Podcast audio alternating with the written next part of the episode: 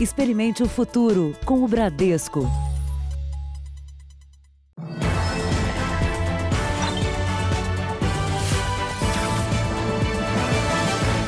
Boa noite. Boa noite. O presidente Jair Bolsonaro foi diagnosticado com o novo coronavírus. Ele mesmo anunciou pela TV o resultado positivo do exame. O presidente Jair Bolsonaro recebeu o resultado positivo hoje de manhã. Bolsonaro convidou veículos de comunicação para anunciar o resultado no Palácio da Alvorada. O presidente contou que começou a sentir os sintomas da Covid-19 no domingo. Começou domingo com uma certa indisposição e se agravou durante o dia de segunda-feira, é, com mal-estar, é, cansaço, um pouco de dor muscular e a febre, final da tarde, chegou a bater 38 graus. Daí eu resolvi, então, é, com esses sintomas, né, com o médico da presidência apontando para a contaminação pelo Covid-19, é, fomos fazer uma, uma tomografia no Hospital das Forças Armadas aqui em Brasília os pulmões estavam limpos, ou seja, não tinha nada de opaco, né? dando sinal positivo. Mas, dados os sintomas, é, a equipe médica resolveu aplicar hidroxicloroquina. Eu tomei no dia de ontem, por volta das 17 horas, o primeiro comprimido. Azitromicina também? Também azitromicina. Todo, todo aquele composto né, foi, foi ministrado e, e confesso que eu, como acordo muito durante a noite, é normal, depois da meia-noite eu consegui sentir alguma melhora. Às 5 da manhã tomei a segunda dose da cloroquina e eu confesso a vocês, estou perfeitamente bem, tá? Obviamente as medidas que estou tomando, protocolares, é para evitar a contaminação a terceiros. Isso cabe a todo e qualquer cidadão brasileiro, independente se ele é um cidadão comum ou presidente da República. Bolsonaro afirmou que acreditava já ter sido contaminado pelo vírus, sem ter apresentado sintomas. Eu confesso que eu achava que já tinha pego lá atrás, né? dado tendo em vista a minha atividade muito dinâmica perante a população. Esse vírus é quase como já dizia no passado, era muito criticado, era como uma chuva, né? Vai, vai, vai atingir você. Alguns, alguns não, né? Alguns têm que tomar o maior cuidado é, com essa é, com esse fenômeno, vamos assim dizer. Presidente Jair Bolsonaro deve permanecer isolado pelo menos até a próxima segunda-feira, quando pretende fazer um novo exame. Ele disse que seguirá o protocolo e as indicações médicas. Bolsonaro pretende manter a rotina de trabalho daqui do Palácio da Alvorada.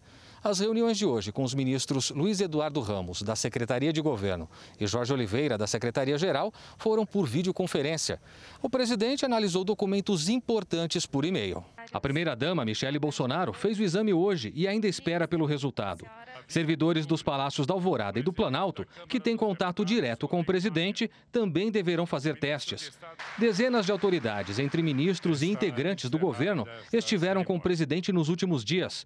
Os ministros Braga Neto, da Casa Civil, e Luiz Eduardo Ramos, Secretaria de Governo, já fizeram teste e tiveram resultado negativo. O tempo médio de incubação do vírus até o aparecimento de sintomas é de cinco dias.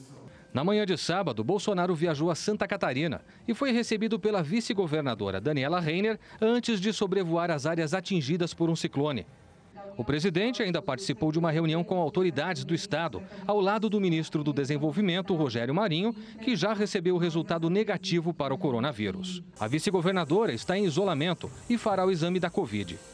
No próprio sábado, Bolsonaro esteve num almoço com o embaixador norte-americano Todd Chapman, em comemoração da independência dos Estados Unidos.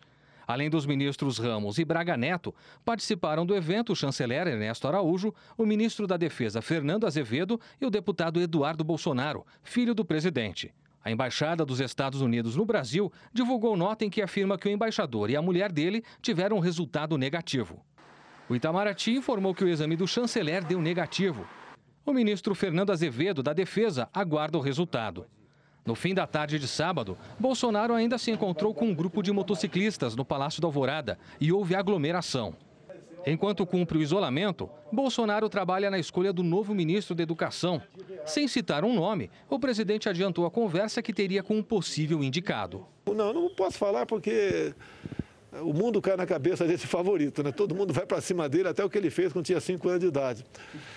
E eles sabem disso. Eu espero hoje, vou ter mais um contato com é um candidato do Estado de São Paulo, talvez seja ele. Temos como reserva até o Major Vitor Hugo, que é, que é ali do governo na Câmara. Confiança em primeiro lugar, você não pode fugir disso daí.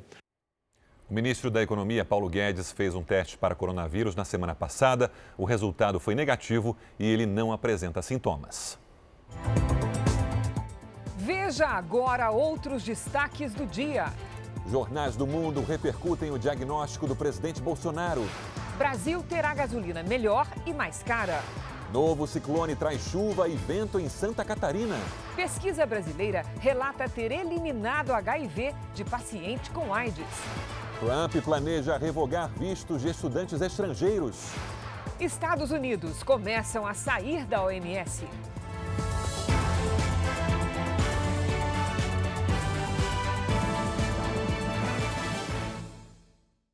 Oferecimento Empréstimo Bradesco. Escolha o melhor para seu futuro hoje.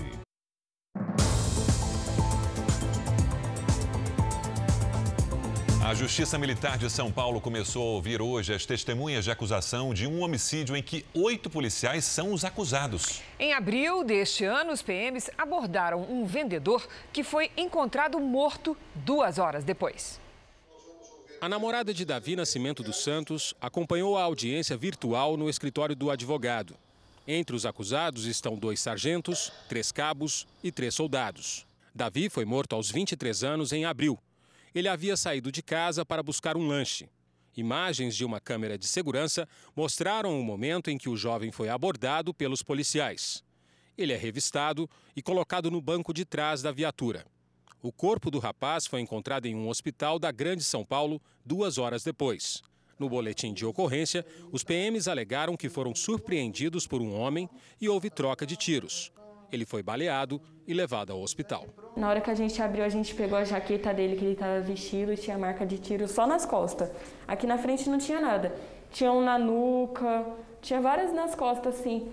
Semana antes dele morrer, uma semana, ele deitou comigo na cama, falou assim: Eu sei que tem um bebezinho aí dentro da sua barriga. Passou a mão, beijou. E ele morreu no dia 24, no dia 26 eu descobri que eu estava grávida dele. O Davi foi revistado, ele foi abordado, ele levantou a camiseta e não estava no poderio de nenhuma arma de fogo. Segundo dados da Secretaria de Segurança Pública, o número de pessoas mortas por policiais militares durante confrontos no estado de São Paulo cresceu 6% em maio em comparação ao mesmo período do ano passado. No acumulado do ano já são 442 mortes. Isso é muito mais do que todos os homicídios dolosos, quando há intenção de matar, registrados na capital neste ano. 299 mortes. Quando detectado isso, detectado o fenômeno de ilegalidade, de abuso, desrespeito ao direito humano, o Estado tem que ser implacável. Tem que ir na raiz para punir exemplarmente essas pessoas, né? para exatamente fazer com que a população é, confie no sistema de segurança pública no estado de São Paulo. Uma grande quantidade de pedidos de benefício por invalidez chamou a atenção da Polícia Federal. E os agentes descobriram uma fraude que já causou um prejuízo de 13 milhões de reais ao INSS. Os agentes buscaram provas em 23 endereços ligados aos suspeitos na capital paulista, Guarulhos e Caieiras, na região metropolitana, e no sul de Minas Gerais, na cidade de Poços de Caldas. O INSS suspeitou da quantidade de ações judiciais com o mesmo objetivo em Cubatão, na Baixada Santista, a concessão de benefícios por incapacidade. Advogados, intermediários e médicos fariam parte do esquema. As pessoas cooptadas pela quadrilha, mesmo sem problemas de saúde, alegavam ao INSS que estavam incapacitadas para trabalhar. Quando os pedidos eram negados, recorriam à justiça para receber os benefícios. Todos os processos na mesma cidade. Era aí que entrava o médico perito envolvido no esquema. Contratado para fazer uma análise independente, ele atestava a incapacidade dos trabalhadores e enganava a justiça, que mandava o INSS conceder as aposentadorias. Era um mesmo grupo de advogados que ingressavam em determinadas comarcas onde um determinado perito atuava. Na casa de um dos médicos foram encontrados 300 mil reais em dinheiro. A Polícia Federal identificou mais de 600 casos de benefícios que teriam sido obtidos com a fraude. um prejuízo de 13 milhões de reais para a Previdência. 20 suspeitos são investigados por crime previdenciário, organização criminosa, corrupção ativa e passiva. Na operação não houve mandados de prisão. Há indícios de que o mesmo esquema pode ter ocorrido em outras cidades. Essa fragilidade do sistema pode ter sido replicada em vários pontos do Brasil. Uma pesquisa brasileira mostrou resultados positivos e pode abrir caminho para uma possível cura da AIDS. O paciente que tomou uma combinação de medicamentos está sem sinais da doença há quase um ano e meio.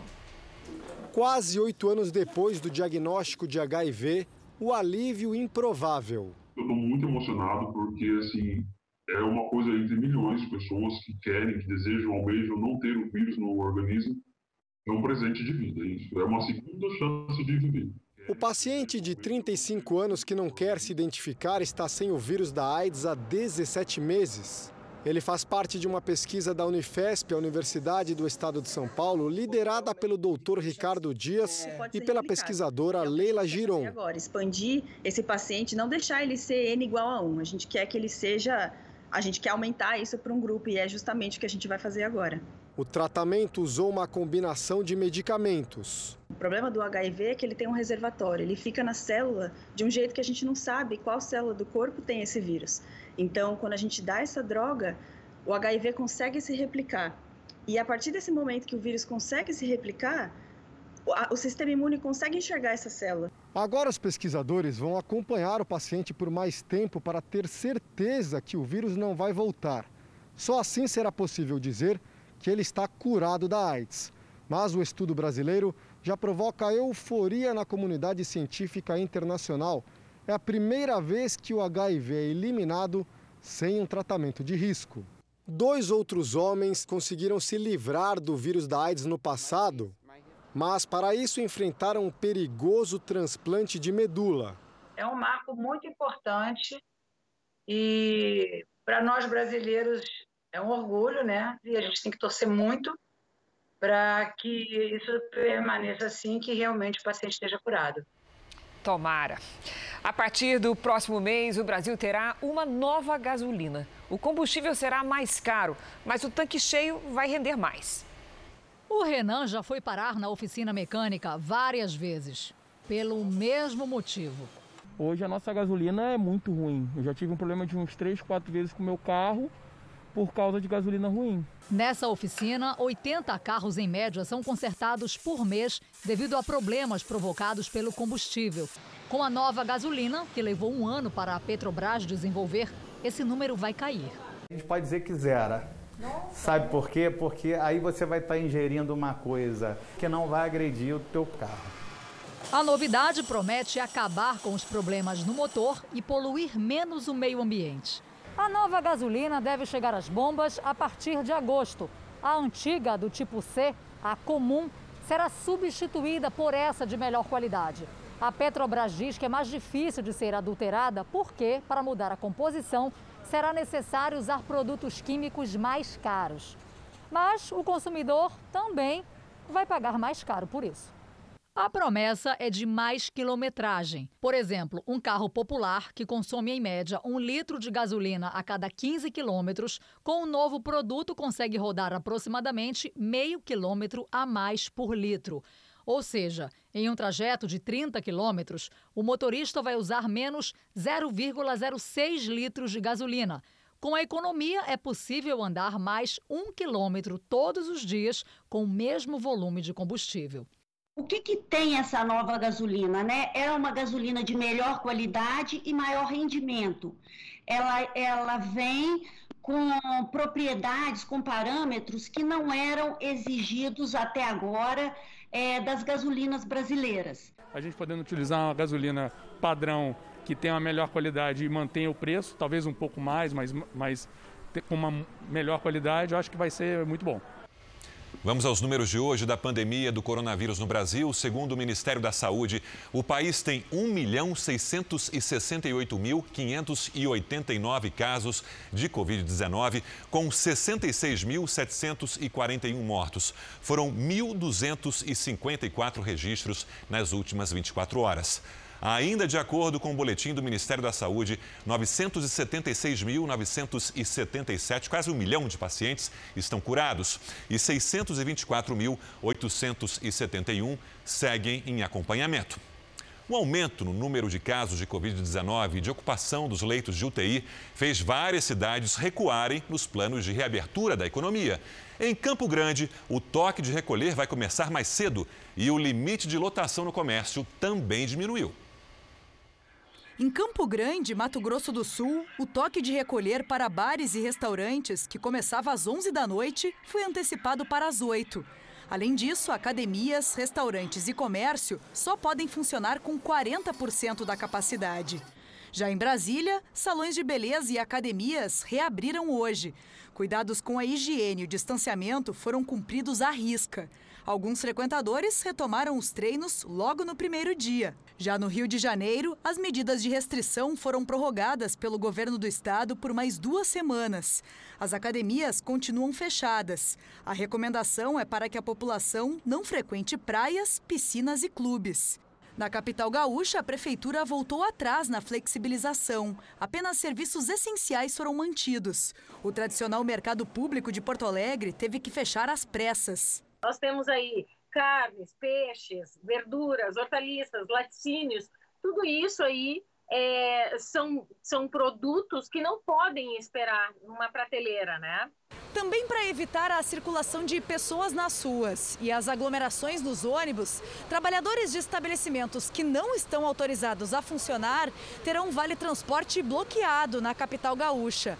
A medida, que começa a valer a partir desta quinta-feira, terá duração de 15 dias e deve afetar cerca de 130 mil passageiros. O objetivo da Prefeitura de Porto Alegre é atingir 55% de isolamento social.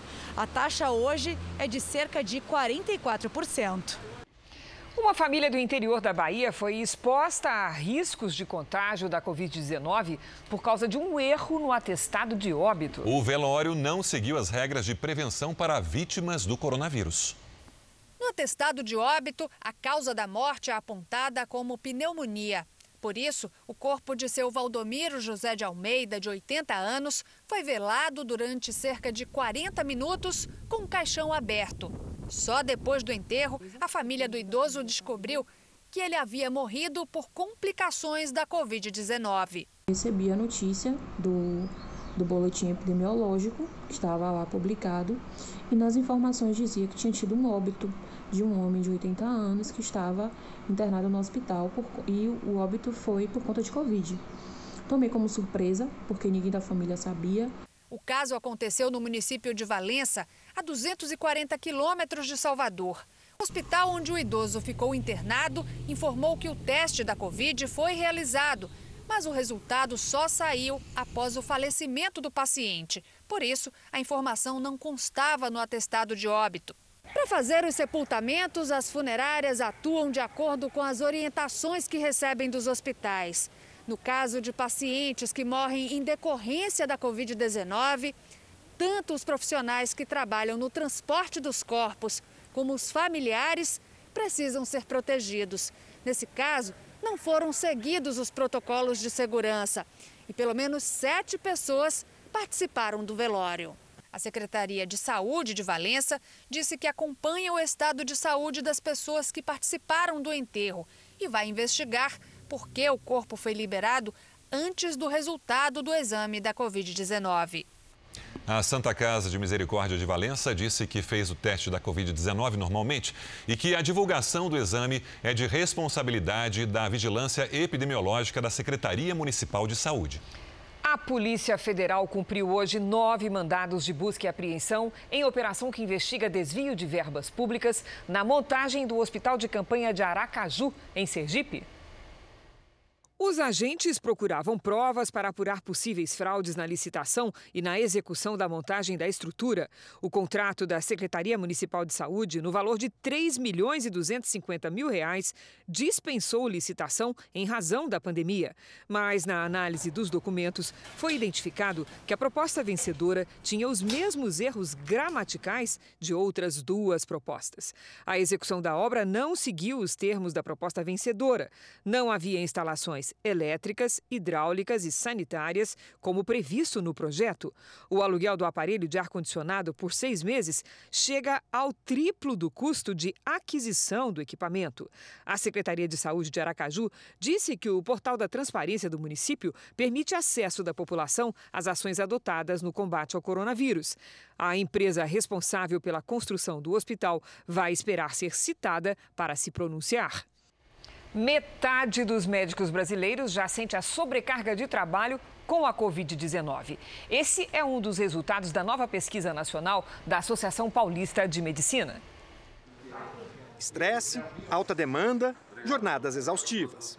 Se antes eu trabalhava de 40, 40 a 50 horas por semana, pelo menos, agora eu estou trabalhando mais ou menos na faixa de 70, 80 horas por semana, mais ou menos falta de estrutura e até de conhecimento. Apenas 28% dos médicos se dizem plenamente capacitados para atender a Covid. No ambiente ambulatorial, seja no hospital, nas enfermarias, seja nas unidades de terapia intensiva.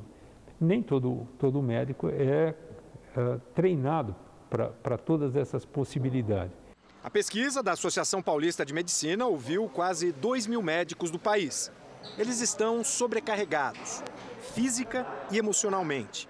A maioria relata pelo menos algum sintoma de esgotamento, como ansiedade, estresse, sensação de sobrecarga, exaustão e mudanças bruscas de humor. A gravidade da Covid-19 afeta os médicos. De cada 10 profissionais, quatro relatam sentir o impacto das mortes de pacientes. Teve noites que, é, é que foi difícil não chorar, que foi difícil não desabafar. Uma outra pandemia também preocupa os médicos, a de notícias falsas. 69% dos profissionais que participaram da pesquisa acreditam que as fake news interferem negativamente no combate ao coronavírus, porque fazem com que as pessoas minimizem o problema e não sigam as normas de segurança. Fica recebendo é, áudios dizendo que são de professores, de médicos, e acaba não aderindo às medidas que a gente tanto pede. A imprensa internacional repercutiu o teste positivo para a Covid-19 do presidente Jair Bolsonaro. A Organização Mundial da Saúde foi uma das primeiras entidades a se manifestar e desejou uma rápida recuperação para ele. O diretor-geral da OMS afirmou que nenhum país está imune ou seguro. Em seguida, desejou que Bolsonaro tenha sintomas leves e esteja de volta ao trabalho o mais rapidamente possível para apoiar o Brasil. O resultado do exame do presidente foi manchete nos principais jornais americanos, o The New York Times e o Washington Post. Na Fox News, o destaque foi o bom estado de saúde de Bolsonaro.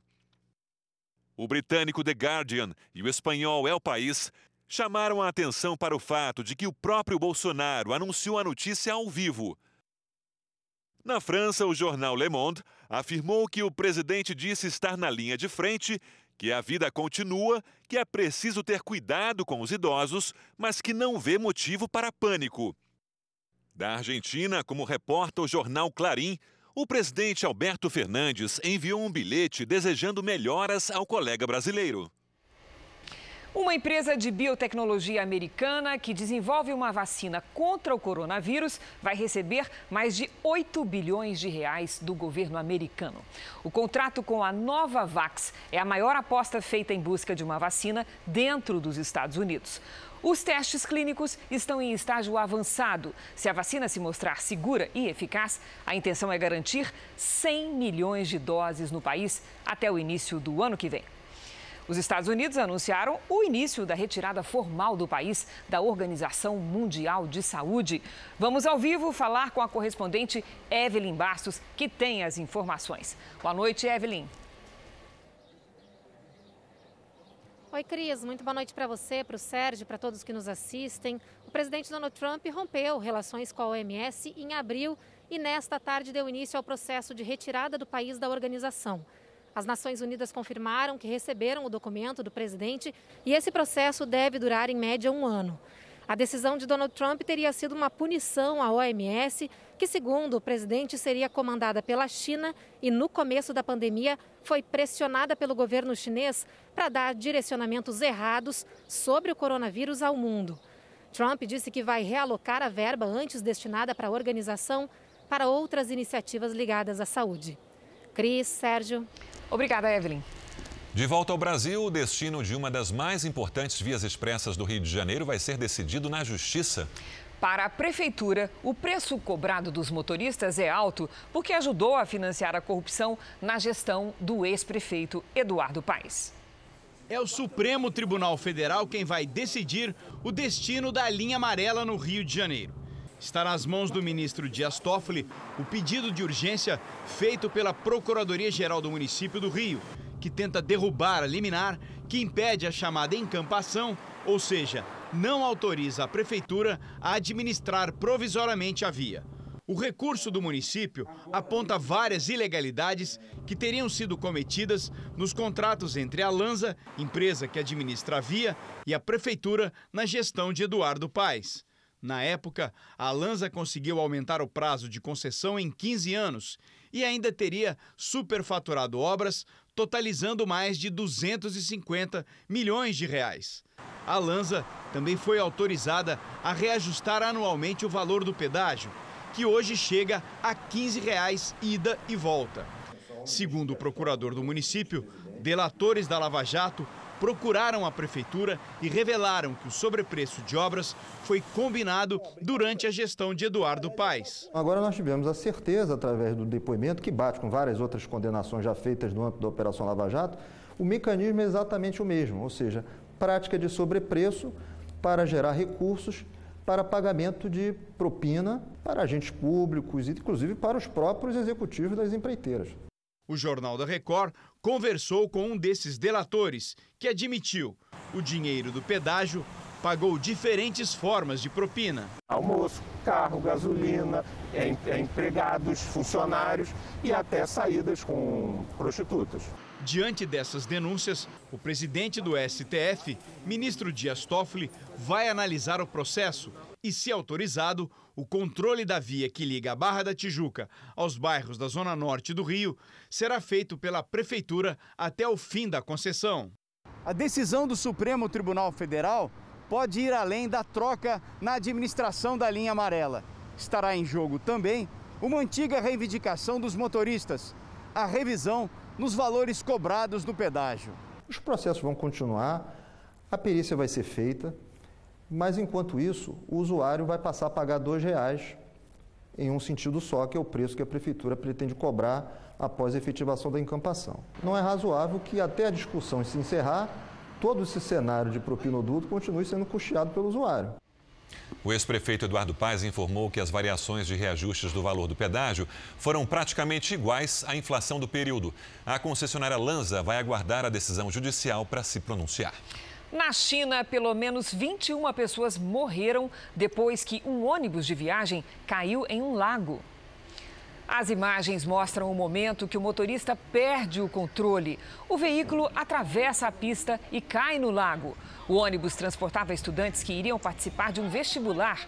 As causas do acidente não foram reveladas. A polícia turca deteve um navio cargueiro que transportava centenas de imigrantes ilegais no mar Egeu. Mais de 270 pessoas estavam na embarcação que saiu do oeste da Turquia. Elas vinham de países como Síria, Irã, Afeganistão, Bangladesh e Somália, quase todos lugares em guerra. A intenção era chegar ao continente europeu. Oito pessoas foram detidas por envolvimento em tráfico humano.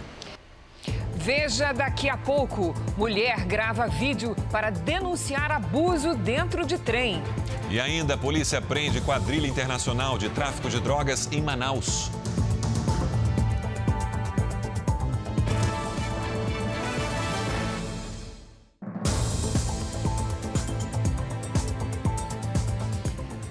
Levantamento feito pelo Banco Central mostra que os estados que menos sentiram os impactos econômicos do coronavírus são justamente os apoiados no agronegócio. A alta do dólar e a safra recorde ajudaram o setor. Para o Gabriel, não existe crise.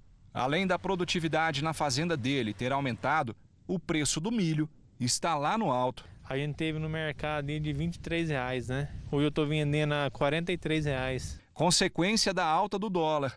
Com o real desvalorizado, o agronegócio brasileiro nunca vendeu tanto. Mesmo com a pandemia, de janeiro a maio, o setor primário do Brasil exportou 210 bilhões de reais, quase 8% a mais que no mesmo período do ano passado. Além das exportações em alta, em 2020, o Brasil deve ter a maior safra da história. São fatores que contribuíram para que os estados em que o agronegócio é a base da economia sofressem menos com a crise gerada pelo coronavírus. De acordo com o índice feito pelo Banco Central em três estados brasileiros, nos meses de março e abril, Goiás foi o que teve menos retração da atividade econômica. Bahia e Pará vêm a seguir. O Amazonas foi o estado que mais sentiu o impacto da crise. O presidente da Federação da Agricultura e Pecuária de Goiás destaca que o agronegócio é o único segmento da economia que tem gerado emprego em 2020. Hoje no Brasil, nós praticamente temos mais desempregados do que empregados. Mas mesmo assim o agro ele é, conseguiu é, dar números positivos e mostrou mais uma vez que na geração de empregos também o agro ele conseguiu é, trazer é, resultados positivos. A Câmara dos Deputados manteve o texto base da medida que desobriga escolas e faculdades de cumprir este ano a quantidade mínima de dias letivos estabelecida pelo Ministério da Educação. A medida provisória vai agora para votação no Senado. Já o Senado aprovou o projeto que garante o pagamento pela União de indenização a profissionais de saúde incapacitados pela Covid-19 ou a dependentes em caso de morte. O projeto volta para a Câmara porque sofreu mudanças. O presidente Bolsonaro vetou a prorrogação até 2021 da desoneração da folha de pagamentos para empresas de 17 setores da economia. A proposta foi incluída pelo Congresso na medida provisória da redução da jornada de trabalho e salário. Pelas regras da Constituição, se desejarem, os parlamentares podem derrubar o veto em até 30 dias. O senador Flávio Bolsonaro prestou depoimento hoje no Ministério Público do Rio. Os procuradores apuram operações financeiras suspeitas no gabinete de Flávio Bolsonaro, filho do presidente, quando ele era deputado estadual no Rio. As investigações querem saber se o dinheiro supostamente movimentado pelos funcionários do gabinete do então deputado era lavado numa loja de chocolates da qual Flávio Bolsonaro era sócio e na compra de imóveis.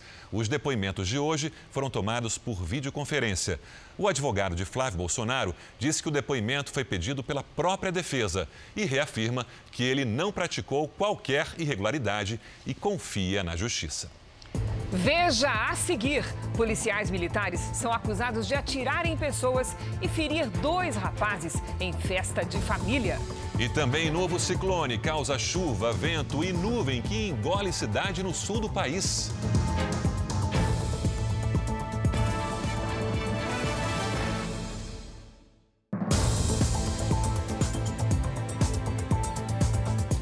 Governo dos Estados Unidos vai revogar o visto de estudantes estrangeiros que não têm aulas presenciais em razão da pandemia. Em dois meses, esses alunos poderão ser expulsos do país.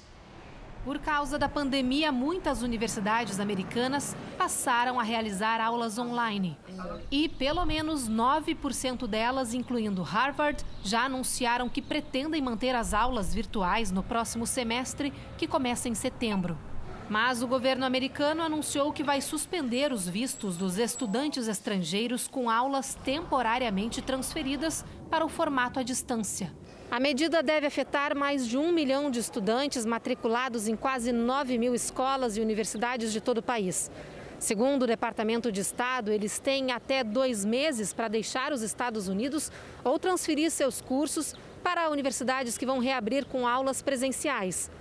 Caso contrário, podem ser deportados. A decisão pegou a brasileira Mariane de surpresa.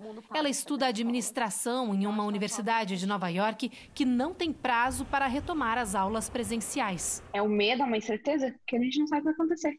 A Prefeitura de Itajaí, em Santa Catarina, começou a distribuir à população o remédio ivermectina como forma de prevenção contra o coronavírus. O primeiro lote de um milhão de doses chegou aos postos de saúde da cidade. Os moradores passam por triagem para saber a dose que vão tomar de acordo com o peso. A Secretaria de Saúde diz que as pessoas serão acompanhadas por médicos. A Prefeitura de Itajaí comprou 3 milhões de comprimidos. A Sociedade Brasileira de Infectologia diz em seu site oficial que os antiparasitários ivermectina, enitazoxanida, parecem ter atividade in vitro contra o coronavírus, mas ainda não há comprovação de eficácia em seres humanos. Dois policiais militares são acusados de atirar contra dois rapazes que estavam numa festa familiar na periferia de São Paulo. O caso não foi registrado numa delegacia de polícia civil. O comandante interino do batalhão, onde os PMs trabalham, teria tentado interferir nas investigações. Os dois jovens estavam nesta viela na inauguração de uma adega numa comunidade em São Paulo. A festa, segundo os moradores, era familiar. Teve família, não era um som alto, tinha bastante criança, tinha pessoas dançando. Este vídeo foi gravado momentos antes dos rapazes serem baleados. Vinícius Santos e Jackson Real Bispo não têm passagem pela polícia. Jackson tinha ido comprar bebida quando foi atingido, como contou por telefone um parente dele envolve polícia, né? A família fica preocupada. Ainda mais a gente que é de periferia, não tem pra onde correr. Vinícius também levou um tiro e foi internado em estado grave. A família está desolada. Ele está entubado, sem reação. Segundo os moradores, dois policiais militares chegaram numa moto e pararam aqui nesta esquina. Uma viatura vinha atrás com outros policiais. Os dois PMs dispararam ao menos seis tiros em direção à festa e depois fugiram sem falar nada. Assim que eles atiraram, já voltaram os dois de ré. Eles falaram alguma coisa? Não, só atiraram. Poucas horas depois, policiais voltaram e recolheram as cápsulas. No local, ainda há marcas dos tiros. As duas vítimas passaram por cirurgia. Logo após o procedimento, PMs estiveram no hospital para exigir as cápsulas retiradas no centro cirúrgico. O que chama a atenção é que a Polícia Militar não registrou nenhuma ocorrência na delegacia da região, que deveria investigar o caso. Depois que o crime foi descoberto, um oficial que comanda interinamente o batalhão onde trabalham os policiais esteve na delegacia e entregou apenas um ofício, disse que a PM foi acionada para uma ocorrência de baile funk obstruindo a via pública e que os policiais, que ele não informou os nomes, foram presos. Teria dito ainda que trata-se de um crime militar e que a própria corporação vai investigar. Mas a Polícia Civil e especialistas em segurança pública discordam. O crime de homicídio nunca é um crime militar um, um, militar que atira contra um civil na via pública, esse crime tem que vir para a justiça comum. Essa situação é, nós temos percebido já há algum tempo aqui em São Paulo, não é um caso isolado. Os dois policiais militares acabaram de ser soltos. O advogado deles disse que a competência para investigar crime de tentativa de homicídio é da Polícia Civil e não da Militar. A Corregedoria da Polícia Militar instaurou o um inquérito para apurar o caso. A Ouvidoria das Polícias do Estado de São Paulo informou que também vai acompanhar as investigações. O assédio sexual no transporte público e particular é uma constante na vida das mulheres brasileiras? Na Baixada Fluminense, uma vítima gravou e denunciou o homem acusado de abuso. As imagens foram gravadas pelo celular de uma mulher em desespero. Eu só penso na minha filha, por isso que eu nunca vou calar minha voz. Então pronto, me respeita. O homem que esconde o rosto é acusado de assédio e de praticar um ato obsceno contra a passageira dentro do trem. Tô filmando a tua cara, eu vou te denunciar. Porque se você merece, você não fez com mais ninguém. Larissa teve coragem. Ela foi até a delegacia na Baixada Fluminense e ficou na mesma sala em que o homem apontado como autor do assédio. Isso foi horrível, horrível. Eu só pensava na minha filha, eu pensava nas minhas amigas, eu pensava em outras mulheres que não tinham voz assim como eu tive. O homem negou as acusações e foi liberado. Vai ser investigado por importunação sexual. Larissa é mais uma passageira que faz parte de uma estatística impressionante. 97% das brasileiras com mais de 18 anos contaram que já foram vítimas de assédio sexual no transporte público, por aplicativo ou em táxis. A região Sudeste é que concentra o maior número de denúncias do país. Jacira foi uma das responsáveis pela pesquisa que ouviu mais de mil brasileiras. Em comum, o medo de denunciar. A maioria não se sente confiante o bastante para ir denunciar e ver uma resposta positiva de acolhimento e também de penalização desse assediador. Isto é um ir e vir que exige liberdade, que exige respeito. Eu compartilhei a minha história no, nas redes sociais porque eu queria realmente que as mulheres falassem, não se calassem, denunciassem. Fiz isso para ver se a gente conseguia mudar esse quadro. Nas plataformas digitais do Jornal da Record, você encontra outras informações sobre como denunciar um assédio. Também são frequentes os assaltos a motoristas de aplicativos em grandes cidades brasileiras. Em Porto Alegre, uma mulher teve um desfecho pior. A motorista foi sequestrada. Foram mais de cinco horas neste cativeiro, numa casa abandonada. Os criminosos chegaram a enviar um vídeo à família da vítima. Vou mostrar que isso tá bem. Sim. Daí eu mando para eles ali, até para eles verem o mundo do dinheiro de uma vez, tá? Câmeras de segurança registraram o momento do sequestro. Os criminosos chegam neste carro prata. Três homens descem e correm em direção à vítima, motorista de aplicativo. Ela está no carro preto, encoberto por uma árvore. O que parecia um assalto logo se revelou uma situação pior. Eles ficaram muito mais tempo comigo e tentando, né, de tudo que é jeito, assim, tirar mais dinheiro. Rendida, a mulher foi levada para o cativeiro, onde ocorreram ameaças. Os sequestradores exigiam uma quantia em dinheiro para que ela fosse libertada em segurança. Enquanto a família negociava com os criminosos, a polícia tentava descobrir o paradeiro da vítima. A investigação apontou para um local de difícil acesso na zona sul de Porto Alegre. Ao chegar lá, no entanto, a vítima não estava mais. Havia sido levada para sacar dinheiro no banco.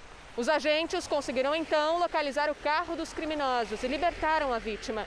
Dois dos envolvidos foram presos na tentativa de fuga. A polícia segue procurando por outros três suspeitos de participação no sequestro. No Amazonas, a Polícia Federal desarticulou parte de uma quadrilha ligada ao tráfico internacional de drogas. Os policiais cumpriram mandados de busca e apreensão em uma madeireira em Manaus e em empresas no interior do estado. Três pessoas foram presas. As investigações começaram depois da apreensão de 250 quilos de cocaína no porto de Antuérpia, na Bélgica. A droga estava escondida em vigas de madeira com destino à Holanda. A operação investiga o uso de empresas de fachada aqui do Amazonas no transporte internacional de drogas. Segundo a polícia, os entorpecentes eram escondidos em produtos com destino ao Porto de Santos, no litoral de São Paulo, e de lá eram enviados a outros países. E logo que tivemos conhecimento dos fatos, começamos a investigação e identificamos que haviam empresas daqui da nossa capital, daqui de Manaus, que estavam fazendo esse tipo de exportação. A Polícia Federal informou que a operação vai continuar para identificar outros envolvidos no esquema. Um novo ciclone está se formando no sul do Brasil, mas, segundo os meteorologistas, não deve ser tão forte quanto o da semana passada. O fenômeno deve seguir na direção do mar. O sistema já provoca instabilidade em Santa Catarina. Em Chapecó, a cidade foi tomada por uma nuvem pela manhã. Moradores registraram o fenômeno. Em Timbé do Sul, quatro homens ficaram ilhados em uma estrada por causa da chuva e foram resgatados de helicóptero sem ferimentos. O Rio Grande do Sul registrou chuvas desde a madrugada desta terça-feira. Em cidades do Planalto, ruas ficaram alagadas. Em Catuípe, o rio transbordou. A Defesa Civil está monitorando a situação. Não há informação de desabrigados. É hora de saber com a Lidiane qual é a previsão do tempo para as próximas horas. Boa noite, Lidiane. Esse ciclone não chega aqui não, né? Não, viu? De forma bem levinha, viu, Cris? Essas imagens que nós acompanhamos agora já são o um anúncio do ciclone. Boa noite para todo mundo. Os ventos no sentido horário avançam neste momento para o oceano e no mar, aí sim, ganham intensidade. É assim que se forma um ciclone. Vale destacar que esse fenômeno é forte, mas não se compara ao da semana passada. Tem alerta para ventania com rajadas de até 90 km por hora entre o Rio Grande do Sul e São Paulo. Ondas de 3 metros e risco para alagamentos na costa gaúcha e catarinense. No Paraná, tem chance de granizo. Agora, do Acre até o litoral do Nordeste, pancadas rápidas. Em toda a área clara, faz sol. A secura aumenta muito na região central. Algumas cidades de Mato Grosso e de Minas Gerais não recebem chuva há quase três meses. Cuiabá amanhã será a capital mais quente, com 35 graus. Já Porto Alegre é mais fria, com máxima de 14. Em Vitória e em Aracaju, 28 graus. Em Belém chove à tarde e faz 32 graus. Em Campo Grande, o tempo muda à noite, máxima amanhã de 24. Em São Paulo e no Rio de Janeiro, máximas de 26 e 33 graus, sem chuva, Cris. Obrigada, Lid. Boa noite para você. Até amanhã. Foram divulgadas hoje imagens de uma tromba d'água que atingiu uma cidade do Pará no último domingo. O fenômeno durou cerca de dois minutos e foi registrado por moradores do município de Muaná, no arquipélago de Marajó. Segundo meteorologistas, esse tipo de tromba d'água ocorre com frequência durante o verão amazônico. Ele se forma sempre quando há muito calor, combinado com muita umidade atmosférica. Ninguém na região ficou ferido. Sete em cada dez moradores do Pará estão endividados. É o que aponta uma pesquisa da Federação do Comércio, divulgada nesta terça-feira. O que já era difícil ficou ainda pior com a pandemia. No Brasil, 12% da população estão inadimplentes. Carmen voltou a trabalhar depois de ficar desempregada na quarentena. Mas o serviço ainda é pouco. A diarista só está com um dia da semana ocupado. Antes da pandemia, Tava tudo correndo bem, né? Mas depois que ela veio, estragou tudo. Sem dinheiro, as contas acumulam. As de água e luz estão atrasadas desde março. O cartão de crédito já está estourado. Realidade que não é só da dona Carmen. Um levantamento divulgado hoje pela Federação do Comércio do Pará aponta que mais de 70% dos moradores do estado estão endividados. 11% a mais que no início do ano. O estudo apontou também que mais de um terço da população está com as contas atrasadas. Números que foram agravados pelo coronavírus. A pandemia, ela lançou uma, um novo fenômeno no Brasil, uma rede de endividamento. E por tabela, é uma diminuição considerável do planejamento financeiro, sobretudo das famílias. Segundo o Banco Central, 4 milhões e 600 mil brasileiros terminaram 2019 endividados. A inadimplência no país passou dos 12%. A pesquisa apresentou o perfil de quem está em situação mais preocupante. São pessoas que ganham de 2 a 10 mil reais por mês e têm mais de 54 anos. A maioria dos endividados, segundo o estudo, está aqui no norte. O Sudeste é a região com a menor taxa de comprometimento de renda no país.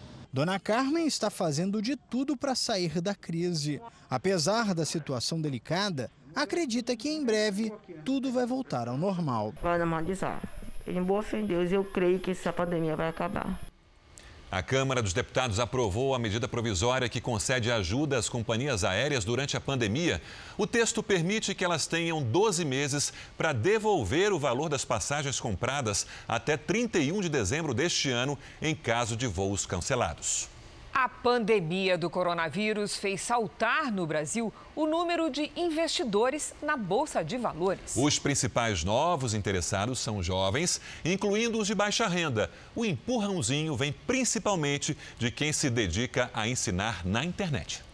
De cima de uma laje, na zona oeste de São Paulo, Murilo dá orientação a futuros investidores. Ele não ficou endividado durante a pandemia Exatamente, eu já tinha esse, essa reserva, né, esse colchãozinho aí.